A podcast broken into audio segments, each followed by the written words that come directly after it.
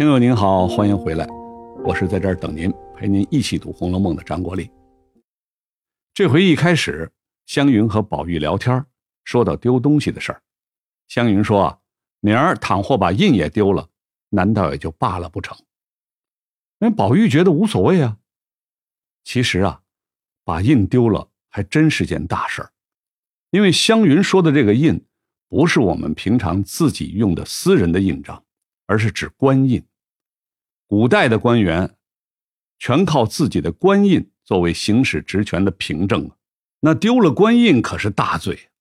按照大清律例的规定，官员丢失官印要打九十大棍呢。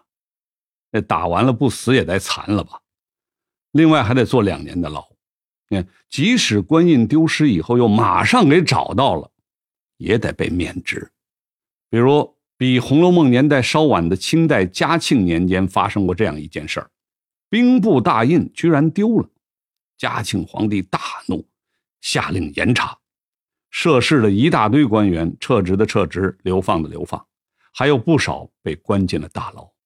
所以啊，把官印丢了还真不是个小事儿。史湘云是想借这个呀来劝说宝玉，没想到宝玉根本就不放在心上。哎，正好林黛玉来了，宝玉追出去和黛玉说话。他在这儿啊，几乎是跟林黛玉表白了，偏偏是阴差阳错被袭人给听到了。袭人吓得要死啊，害怕宝玉和黛玉做出什么不才之事。不才之事，意思就是不名誉、不正经的事儿，尤其是指男女之间那点事儿。袭人作为宝玉的丫鬟。遇到这种情况，为什么会吓个半死呢？因为他担心贾宝玉和林黛玉私定终身，甚至发生违反礼法的事儿。古代社会，男女礼法非常严格。袭人作为贾宝玉的通房大丫头，两个人发生男女私情，没什么大关系，因为不是正儿八经的妻子。但是像贾宝玉和林黛玉这种公子小姐，如果要建立关系，必须通过正式的婚姻，要经过父母之命、媒妁之言。贾府这样名声显赫的大家族，如果做出有违礼法的事情，那传到外面一定是巨大的丑闻，绝对会毁掉贾宝玉和林黛玉的名声。尤其对林黛玉来说，在当时的社会，她可能连命都保不住。我们知道《红楼梦》的作者曹雪芹呢。他们家是满洲整白旗人，祖上是汉族人，后来被俘虏编入了八旗，在生活习惯方面算是满族人了。《红楼梦》也写了大量满族旗人家庭的生活细节，所以贾府这些人实际上是旗人。满洲人在东北是个渔猎的小部落，所以贾府这些人实际上是旗人。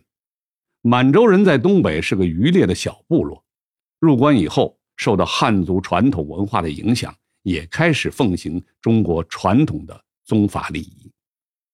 有个奇怪的现象，后来信奉某种思想的人呢，比发明这种思想的人还要疯狂。举个例子啊，传统的韩国本来和中国差不多，信仰儒家思想，佛教的影响也很大。近现代以来，它慢慢变成了一个基督教的国家。结果你看看，现在的韩国，比欧美那些老牌基督教国家还要虔诚。全世界传教最热情的，估计就是韩国人。与此类似，不少研究表明，旗人家庭对传统礼法的遵守程度，比汉族人还要严格。因此啊，贾府的丫鬟袭人。看到宝玉和黛玉谈恋爱的情景，才会如此震惊，吓得魂飞魄散，因为这样的行为已经涉嫌违反礼教，快走上男女私情的危险道路了。好了，我是陪你读《红楼梦》的张国立，我们下次再会。